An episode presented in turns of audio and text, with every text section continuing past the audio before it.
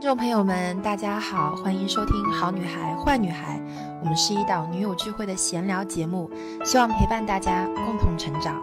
我是 Ellie，我是 Lin，我是徐后，我是 Serena。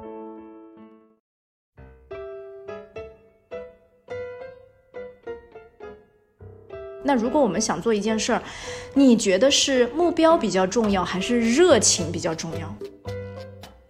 因为当你想要去啊祈求得到所有人的关注和这个注意力的时候，你通常是做不成什么好东西的。对对对。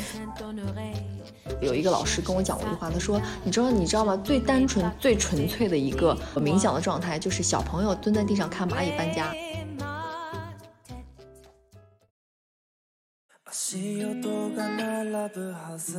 Hello Hello，我们这一期的好女孩坏女孩又来了，我是 Lin，我是 Serena。一开始我们俩就开始笑的前仰后合。对对对，我们这一期其实是呃临近新年，然后呢，我们就希望给大家推荐一下我们最近在看的各自看着这个书哈，两本书。对。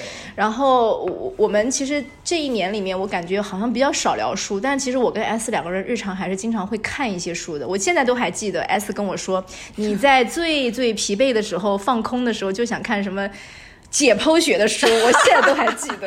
对，哎，我还今年我其实我之前有跟大家讲过，因为上次那个艾丽在开那个呃有一个读书跟电影的时候，我们呃之前他有让我推荐过一本书，我就推荐那个天天才在左，疯子在右那个，还是疯子在左，天才在右。哎，anyway 就是这本书。对。然后当时我是这本书是给我印象最深的一个。今年是不是？不是，是过往。哦，过往。对对对。为什么？然后因为它会让我突然之间觉，我这是。就是很少会有一本书让我摸到它已经烂了，哦，那是真的是对，有启发的一本书。是，嗯，它是一个叙述故事的一种形，就是一种书籍，它并不是让给你讲很多道理呀，教给你做人生怎么乱乱乱八糟，它就讲了很多小的故事，哦，那很容易读进去。对对对，然后比较简单，而且它它的那个东西就是正好是。卡在了我的兴趣点上面，就是比较呃神奇的那种感觉。还有一个就是，嗯，像今年我们丽姐跟我说的，我们今年读了一些我我读的解剖学。解剖学对我而言，我觉得是一种，嗯，让大脑就像你在看一些关于呃犯罪心理学的这些电视剧，它会让你的大脑放空掉。是对，这对于我而言，我就觉得。如果你让我看其他那种电影的话，我可能没有这种感觉。但是我一看，呃，这种类似于犯罪啊，或者是一些比较有这种激烈竞争的这种这种画面的时候，我会大脑会很松弛。对，那我我来说，我最今年看的书啊，我今年看了非常非常多书，我跟你说，就是 tons of。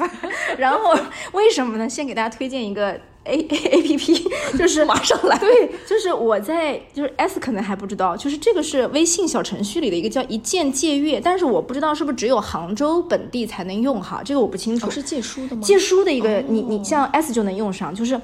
就是因为我是不看电子书的，看不进去。我也是，我没办法。我也是，我我那个 King 那 Kindle 是吗？Kindle 没有用，我用不了，我用不了。我就是看过一次之后，我就丢在那搁灰了。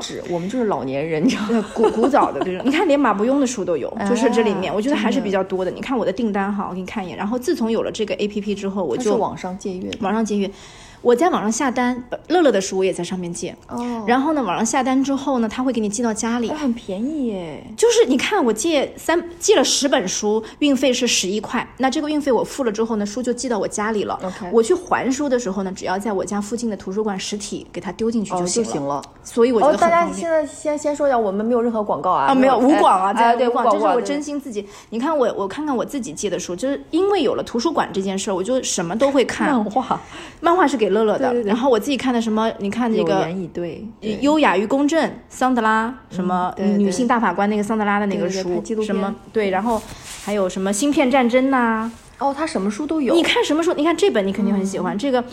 韩炳哲，呃，韩炳哲，德国的哲学家，对对对，对吧？这个他的整套书在图书馆里都能借到。然后刚刚我说马伯庸的书也有。好，马上现现现在是正儿八经，真的是现场种种草，现场种草，就是给 S 种草，也给大家种草。然后你看，我有时候想要轻松一点，看东野圭吾的这个侦探小说也有，都借。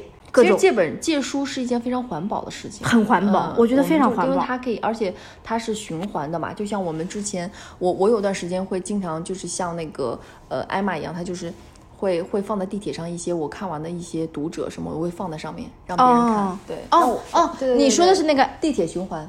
Emma Watson，Emma Watson，Emma Watson，他就之前在在伦敦的时候，他会这样做这样的事情。是，我就把我的那些书，呃，有时候就会真的是丢在地铁上。哦，人家以为你在有没有人捡到？人家以为你在乱丢垃圾。但是呢，我今天想介绍的一本书啊，也是很有意思，就是叫做《艺人公司》。这本书是这个 Paul Jarvis 写的，然后呢，他是。它它的英文名叫 Company of One，对，它艺人公司，我先给大家解释一下，它不是说你一个人就能够，因为这本书我放桌上，你知道，乐乐就来问我，妈妈，真的是一个人就可以开一个公司吗？我说也是啊，也可以啊。我说我就跟他说，我说这个艺人公司就指的小规模的小而美的事业的，都可以用这样的称称呼 title 去定义。所以我觉得这本书有点很神奇的这个缘分，就是我我我的某一位远方北京的朋友，有一天就跟我说，说我给你寄一本书吧，玲姐，然后就给我寄了。寄了之后，这本书一打开，我当时第一感觉惊呆了。今天他他打开那一瞬间，我都惊呆了。它是竖体繁体字，竖竖排版繁体字。这种书我看的非常非常慢，所以这本书我一直压着很久的时间没有去碰它，因为这个不好阅读嘛，繁体字我本身就不是对我们的视线不是特别友好。第二个，它竖排版我看。看起来真的很麻烦，所以结果我一看进去之后，就发现给了我太多太多醍醐灌顶的启发，甚至。哎，咱们就说，在二零二四年，可能令姐会借着这个话题，给大家更多更多的非常具体和实操的一些内容的分享。我们就把这个影子抛在这儿哈。这本书，令姐真是做了无数个笔记在上面。艾斯刚刚一边翻一边说：“哎，看的挺认真的嘛。”他说：“这 这这么难看的一本书也能看得进去。”对对对。然后我给大家举个例子好了，就是我现在不不打开这本书，我就可以滔滔不绝起来。就是比如说，我先举个例子，很多人心目当中觉得我们要做一件事儿，二零二四我知道很多人都想干点什么。那如果我们想做一件事儿，你觉得是目标比较重要，还是热情比较重要？对我而言，我肯定觉得热情。哎，对不对？很多人，我觉得很多人都是这样想的。这本书里就明确告诉大家哈，目标目标比较重要。因为这个取决于两种思维，比如说，我们可以说一种是目标感的人是工匠思维，嗯，热情的感热情感的人是其实它是一种热情思维，什么意思呢？工匠思维其实是需要我对偏理性，你可以这么理解，而且是本质是我能够为这个世界创造什么，我有目标嘛，我要我要做成什么嘛，对不对？但热情思维其实什么？世界能够给我什么？啊，就是感觉像一个是，比如说，呃，比如说我们在讨论这个，就是刚刚你刚说第一个是那个工匠思维，工匠思维，工匠思维的话，就对我而言，我觉得工匠思维是一个比较，嗯。超我，或者是有点奉献感的，是不是？对对对，利他的，利他的。然后你像说是，呃，我我我热情热情思维的话，就肯定会 ego 比较大一些。对，因为热情是从哪儿来的？热情是从你身上来的，本身来的。嗯，你得有出发点不太一样。对，而且热情这件事，大家去想啊，就是其实有很多很多现在大家听到的一些博主都在宣导说，要创业，你首先找到热爱，首先要有热情之类的。但其实当然需要有，因为这个会让你在做的时候持久不痛苦，对不对？嗯。但是那个更本质的是什么？你的目标，你要实现一件什么样的事儿？你的目标又非常非常的坚韧和明确。那同时，怎么什么东西是可以支撑起目标的？其实是你的技能。就是你在做一件事情的时候，你必须得先有技能。你看，你你热爱普拉提，对你得先有普拉提技能呀。就很多人可能光听到了后半句。哎呀，我有热情啊！我对这个事儿特别特别感兴趣。对，但是你如果这个技能支撑不下去，对，没有办法，他没有办法像一个支点一样，这 hold 住你。好了，到最后你的热情也消耗了，你这事儿也没办成。对对对对。所以很多很多对于初入零基础、零起步，我包括我知道有很多刚刚入职场的我们这边年轻的一些听友们，甚至是刚刚毕业的一些年轻的这个大学生的这个女孩们，她们也会想说，我们现在就是想要在这个新媒体对新媒体上面做一些什么事儿。对，大家可以先去看一看你擅。长的这个技能是什么？有了这个技能点，你先找到一个抓手，在世界上的一个抓手，你才能够很好的开启自己的这个 career 是什么？对不对？但是但呃，在在这边，反正我要但但是还是要说一下，就是我们现在讲的这件事情，是因为你做一个创业者而言，创业者没做一个实体，就是有实物东西去支撑的一个东西。嗯，是跟我们就是呃，在网络上，比如说我们真的去做小媒体、小红书啊，或者是一些媒自媒体的话，这个是两两种不一样的呈现方式。对对对对对对，呈现两种不同的方式。所以一个是还是需要你去用热情跟你的能力去支撑起来的，所以大家一定要在这里分清楚哦。好，好，接着来，接下来就是还有一个点，我再抛一个点啊，就是比如说他书里面提到说，你要是开呃，就是首先你开一间公司或者开一个企业，企业或公司或这个品牌，其实背后，嗯。背后展现的是你这个创始人的个人的个性。没错，很多时候，当你是小体量的这个公司和企业的时候，初步的时候，更能够看到的是你是什么个性的人，你的这个品牌和公司做出来。的公司文化对，就是什什么样的的，，对，对。然后，所以他当时用了一个比喻，我印象很深。他说：“你是要做一个香草冰激凌，还是要做成一个开心果冰激凌？香草冰激凌代表什么呢？人人都能吃，嗯，大众口味，对，谁都可以。你反正大家一推出去，你你你买它买都可以，没差，不会不会错，嗯不出错。开心果的冰激凌呢，第一比较少见，第二就是有的人可能就不喜欢那个味儿，有的人就喜欢。嗯所以他的意思就是说，如果作为一人公司、一人企业这样的一种语境之下的话呢，其实这个自己的个性突出，它不是一件坏事儿。嗯，就甚至有的人他说，哎呀，我很招黑。我这个个性很黑粉也是粉啊，这个玩笑话，这个玩笑话，他当然就是，但是但是它里面就提到一个点，即使你让大家去，就是即使一半人喜欢你，另外一半人是抵触你提出的这个观点或你的个性的，这也不对于艺人公司来说不是什么坏事。儿，因为当你想要去啊、祈求得到所有人的关注和这个注意力的时候，你通常是做不成什么好东西的。对对对，所以这个点给我，因为我是一个特别专注于做产品的人，其实这个点给了我一个很大的启发。因为我在过去的头几年的时候，我也曾经陷入过这个迷思，就我觉得我要把量做大，那不就是要做大众一点的东西吗？进到超市里面谁都能买的东西嘛？但其实在这个过程中，我自己就体会到，我好像丢失了一点点最初的那个个性。所以这个东西我是自己就本我就没有，对，我是自己踩过来的。我踩着这个路径走过来之后，我当时看到那句话，真的是有叮一下被点亮的感觉。所以我觉得在二零二四年，可能令姐会慢慢成为那个开心果冰激凌啊，就大家可以就是拭目以待一下。我们拭目以待一下，哎是嗯。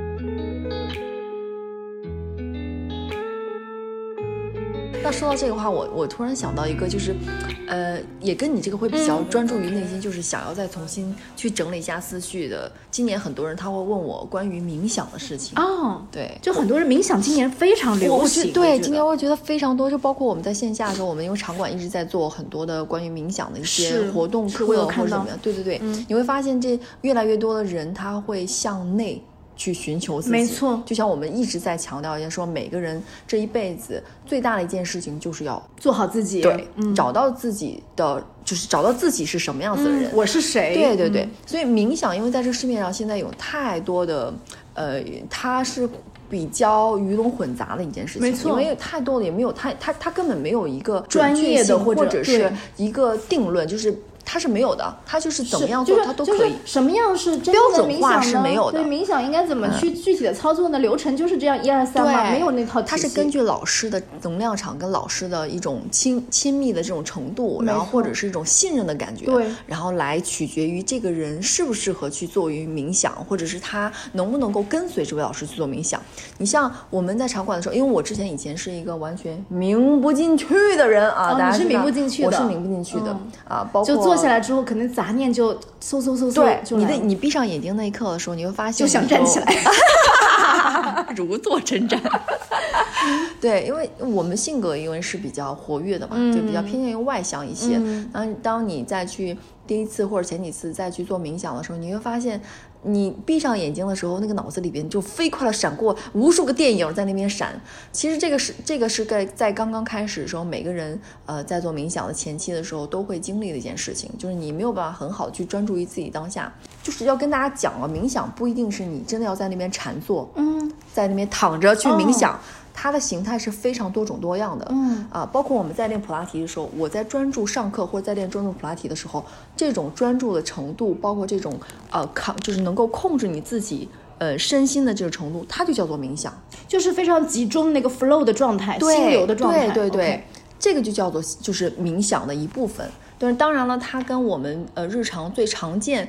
让大家有一种比较能够接受、最常态化能够接受的，就是我们能够安静的坐在那里，好好的去冥想，闭上双眼去冥想，这种是最简单的方式。当然，我们要嗯、告诉自己如何专注的，就是沉浸在当下去冥想的一个状态，找到自己。其实是在日常中都可以对，做的。我们在日常中都可以去做就是不要去，嗯，真的设限自己谨，设限对对对对对。哎，你说的这个，我有一个点，就是这个其实跟所谓大家在修这件事情是一样的。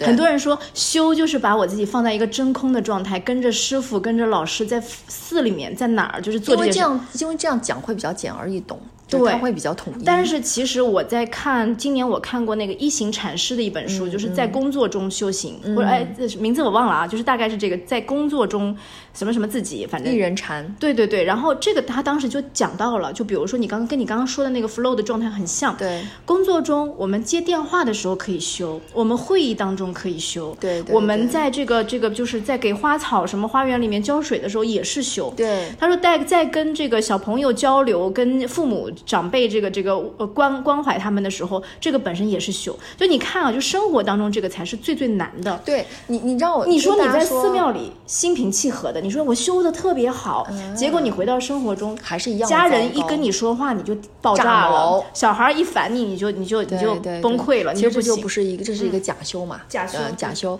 这我之前最早的时候听到有一个呃有一个老师跟我讲过一句话，他说你知道你知道吗？最单纯最纯粹的一个冥想的状态，就是小朋友蹲在地上看蚂蚁搬家。哦，，对，他说这个就叫做就是冥想。了解了。嗯，他的因为他在专注于自己当下那一刻的时间，然后他在用自己的思维去分析这些蚂蚁去哪里，他的好奇心是支配他的一切的。对对，那个其实就是最简单的一个修的方法。我不好意思，我突然想到一个很搞笑的画面，我想我想跟大家分享一下。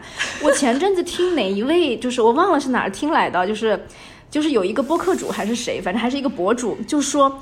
他小的时候就是最喜欢看蚂蚁搬家，嗯对呀然后呢，他就说有一次他看到就是忘我，然后一个男孩子有看到忘我，然后就天都黑了，结果他妈就找不到他，就出来找他，就说啊谁谁谁在哪儿啊，在哪儿、啊？听也听不到。对他也就是完全忘我，就是在看蚂蚁，蚂蚁的地上蚂蚁都已经都都搬走了了，他都还在那儿。结果后来他妈找到他了，然后他一回头，他妈看到满脸是血，就是他在看的时候鼻血流下来，他就一直抹一直抹，然后他妈当时看到黑乎乎的这个。月色当中，这个小孩转过来满脸是血，他妈吓得不轻。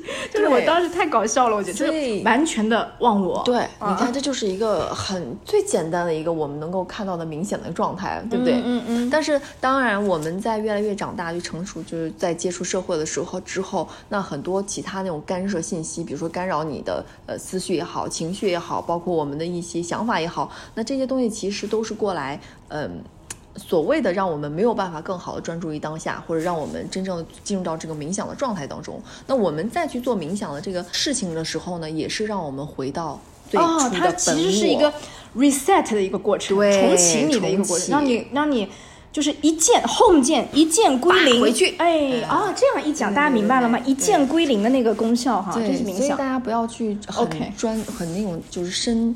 就是钻把它在想得太钻在复杂了对，钻在那个地方说啊，我要我要冥想，我要真的是好好的坐在我的早上起来这哪个时间段，然后我固定的时间段我怎么样怎么样，就它没有一个非常固定的。嗯，对于我而言啊，对于我而言，只要我觉得它是没有一个固定的场合、时间跟状态，它只是在你能够冥想的专注于自己的那一刻当下的时候去冥想，它就是很好了。OK，、嗯所以就是很多事情其实不要流于形式，对不对？。对呀、比如说你流于形式了对，你你最后其实你还没有懂得那个东西真谛对是要做什么。当然，这个是需要嗯、就是刻意练习的。OK，是嗯，这是需要刻意练习的。就像我之前是真的是冥想不进去，但他冥想以后呢，你会发现你的思绪会变得更加专注，而且他想他他的那个记忆力会变得很好。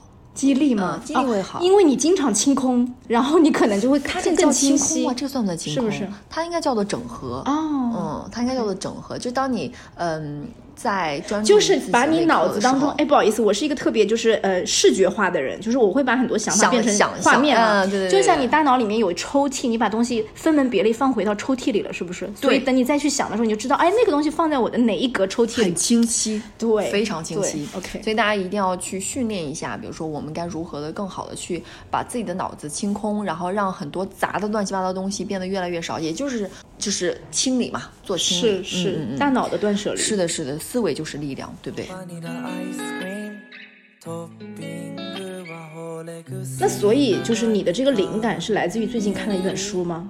我最近对我最近看一本嗯书是那个世界上最神奇的二十四堂课。 OK，它是一个系列的书，是不是？它是一个非常多的小 tips，但是它有很多哦 chapter，、就好几章，哦就每一章都讲的东西不太一样。啊，这本书好像说是比尔盖茨都非常喜欢的一本书，是不是？百万富翁制造。但是这本书要看哦，大家嗯不一定就是真正能够。这本书呢，首先讲一下，就是不是说每个人都能看得进去。首先，我是这样认为的。刚开始我拿到它的时候，有种你好像还分给了我们身边一群的人，对不对？我分给了，嗯，我看完它以后，马上买给场馆里边所有的老师，哦对对。就全部都买了啊，对全给大家看，建议大家都去看一本这本书。对，这本书就是呃，你读进去以后就发现它，因为它是一小段一小段一小段一小段、嗯啊，就会比较简单，然后每一个点都会让你砰一下，就是哦能够打中你、啊，然后你会找到其中，比如说它有一些是讲我们如何面对自己的呃。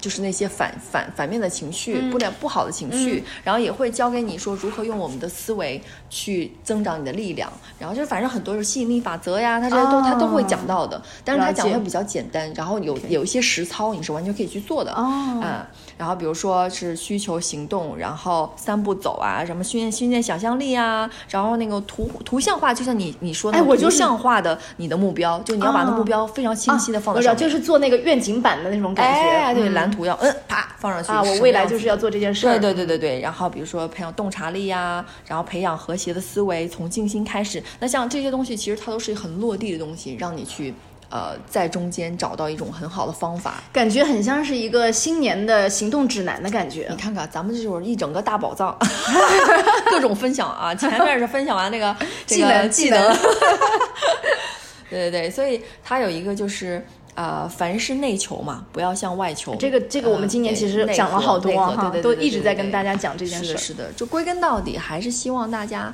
在嗯每一年的时候都要做复盘，OK，呃，都要嗯清理，然后做复盘，然后一定要有自己的规划。比如说，不要做一个很长远的。我我是建议啊，像像我而言，像就是我自己啊，真的是嗯不会做非常长远的十年一大嗯规划。不可能，那不可能。，对，以前的就是父母会是，或者是你的长辈会告诉你，你要想一下你的未来是什么样子。太远了对，那个。你可以去想，但是它会离你的距离比较遥远。你可以做一个很近的，比如说七个月、七天啊，就是一七一个周啊嗯七周，然后就一个比较短的，你能够触手可及的那个那个阶段性，然后去完成一些事情，你就列列下来，列起一个 list，然后去完成它，mark 一下，mark 一下，mark 一下。我觉得这种这种方法非常好，就是也比较容易落地，对不对？哎，你你说这番话的时候，我突然想到一个点，就是当你每天都在做一些事的时候，这个每天就是相当于是一个放大器一样，就是你你你你你看书。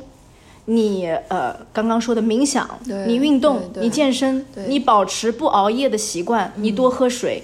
但是你如果是每天读书、每天健身、每天冥想你，想想那个力量，那个力量有多大多大？嗯，复利啊，这突然想起来，哎，赚钱复利的力量，对，对时间的复利，时间是的是时间的的力量就在这儿。对，所以就是大家不要小看每一步走的路，就是每一步走的路它都是有意义的，有意义，对有意义，。种下了一个种子，对不对？真的，嗯苍天大树就是咱们二零二四年年尾再来看这个你做的这一年的事儿，一定某一些东西就是出成果了。是的，是的，我觉得我们两个像老人一样在那反思。